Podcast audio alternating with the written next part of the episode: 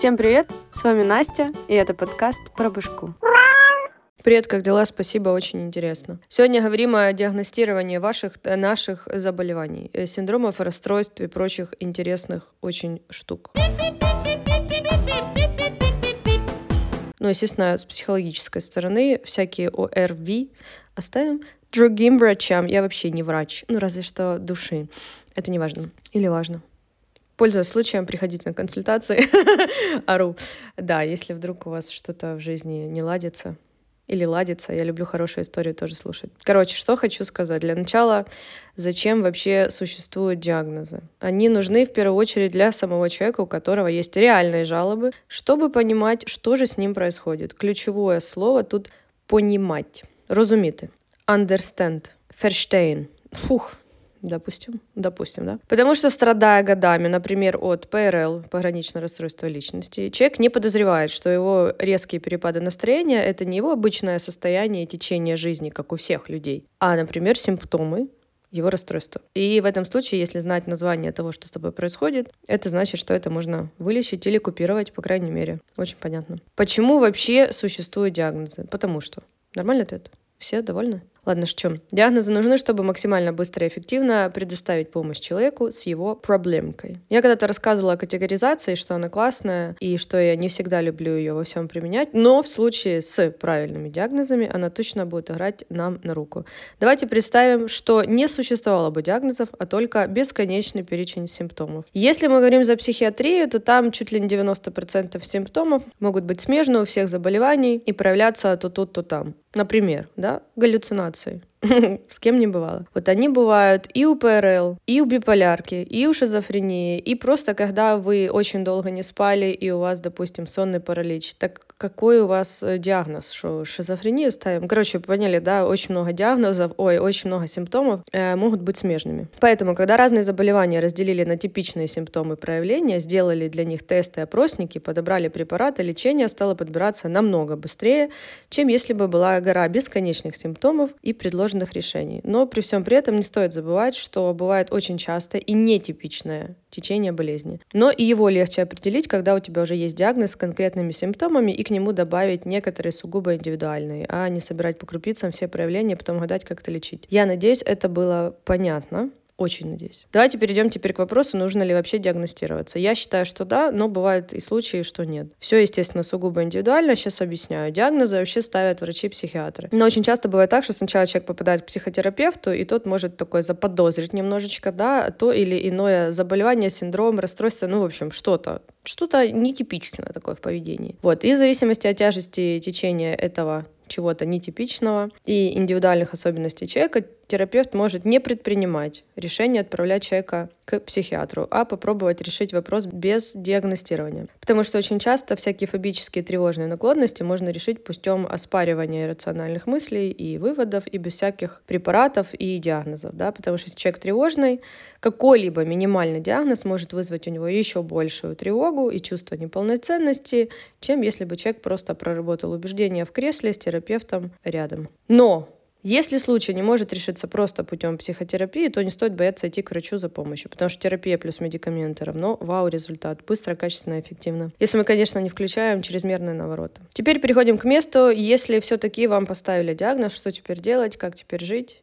И приговор ли это на всю жизнь? Нет, конечно. Вообще никакого приговора не может быть. Диагноз нужен для того, чтобы понять, что с нами происходит и как это что-то можно вылечить или купировать. Например, у вас депрессивный эпизод. О нем можно начинать задумываться, если ваше настроение 14 и более дней подряд было упадническим и ничего не помогло его поднять или развеселить. Вы, например, ведете дневник настроения и заметили, что уже 17 дней все грустно. Это дало вам возможность реально посмотреть на вещи, перестать диссоциироваться и задуматься, а что, собственно, стало катализатором этого состояния и что же мне дальше делать. Я, кстати, вела когда-то дневник такой, настроение. Мы с ребятами на работе его сделали. Когда делаем, я обязательно им поделюсь э, в подкасте, в группе я имею в виду, что непонятного. Вот, и в декабре, я помню, прошлого года я посмотрела вот так на весь месяц, а он был типа на 21 день красный. Там были по цвета можно выбрать, красный, желтый и зеленый. И вот у меня весь декабрь был красный. Мне было непонятно вообще, что произошло, но потом такого не было. В общем, короче, я к этому вам говорю, что это рабочая схема. Вау, супер, давайте занимайтесь собой. Так вот, продолжаем. Значит, если самому не получается решить вопрос, вы идете к психотерапевту и решаете вопрос там. Если в течение какого-то времени не улучшается ситуация, то можно обратиться и к психиатру, подключить там медикаменты, и вопрос решится побыстрее, да. Вот, чтобы не усугублять состояние, а наоборот из него выйти быстренько и забыть, как страшный сон. Но это я привела очень простой пример, легкий такой банальный, с там, депрессивным эпизодиком после 14 дней, да, неважно. Но бывают ситуации и очень часто, когда у человека не просто грусть, печаль две недели, а когда у него там пограничное расстройство личности или биполярное аффективное расстройство уже очень много лет, и человек уже просто устал, ему кажется невыносимым жить с этим, симптомы вызывают только два желания, или заглушить боль веществами, или прыгнуть в окошко, или под поезд, Тут более романтичный способ можно выбрать. И тут, конечно, стоит диагностироваться и смотреть на диагноз как внимание на помощника, который наконец-то объяснил вам, что с вами происходит и дал понять, что это все можно вылечить. Сейчас давайте еще затронем сторону, как же жить с диагнозом. Припеваючи. Точка. Если, как я говорила только что выше, смотреть на диагноз как на помощника, который облегчит бытие, то никакого негатива и страха тут найти невозможно. Но если вы человек параноик, то любое движение может вызвать у вас панику и ужас. Stop right there да. Тут логика очень простая. Вы, конечно, можете еще усложнять, но можете и нет. Выбор за вами. Советую не усложнять. Значит, вам плохо, вы не знаете, что с вами, уже просто невыносимо. Пить устали, нюхать дорого, лучше не становится, хочется просто спокойно радоваться лучикам солнца на улице. И тут, о чудо, вам ставят диагноз, и вы наконец-то понимаете, что с вами, и как бонус плюс к этому пониманию получаете инструкцию, как наконец-то от этого избавиться и радоваться лучикам солнца до посинения. Разве здесь, в такой логике, есть что-то страшное? Страшное? Вроде бы нет. Запоминаем. Как я уже когда-то говорила, не сама ситуация она заставляет тревожиться, а наши мысли по поводу этой ситуации. Если вы тревожный и вас диагностировали на что-то, то первой реакцией будет страх, обвинение себя и ужас, что вы не такой, как все, все ужасно, вы умрете в одиночестве. И от этих знаний можно впасть еще в большую депрессию или, что еще тупее, начать диагнозом козырять и оправдывать свое поведение.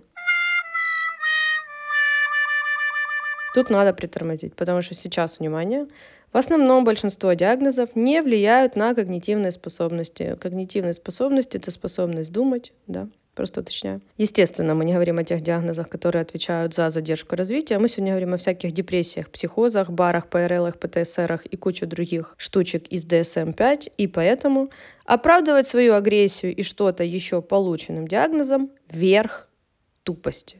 Сам диагноз вас не заставляет ничего делать, заставляют ваши мысли по поводу него. Надеюсь, мы здесь закрепили. Теперь давайте немного о том, что будет потом, после диагноза и его лечения или не лечения. Ну, если вы нацелены на результат, чтобы больше не страдать, а веселиться, например, то вы лечитесь и не страдаете и веселитесь. А если вы нацелены страдать, то диагноз вам как раз будет на руку, чтобы еще больше быть несчастным, думать, что мир несправедлив, все ужасно, и вы ужасны в том числе. Поэтому суть всей басни такова. Хотите жить весело и счастливо, лечитесь и знайте, что это более чем достижимо. Это результат ваших действий. Если ничего не делать, ничего не будет. Вау! Очень просто и понятно. А если не хотите, ну что я могу поделать? Дело ваше. Даже Господь Бог не может заставить людей делать то, что Он хочет. Так что решать вам. Так что всем здоровья. До свидания.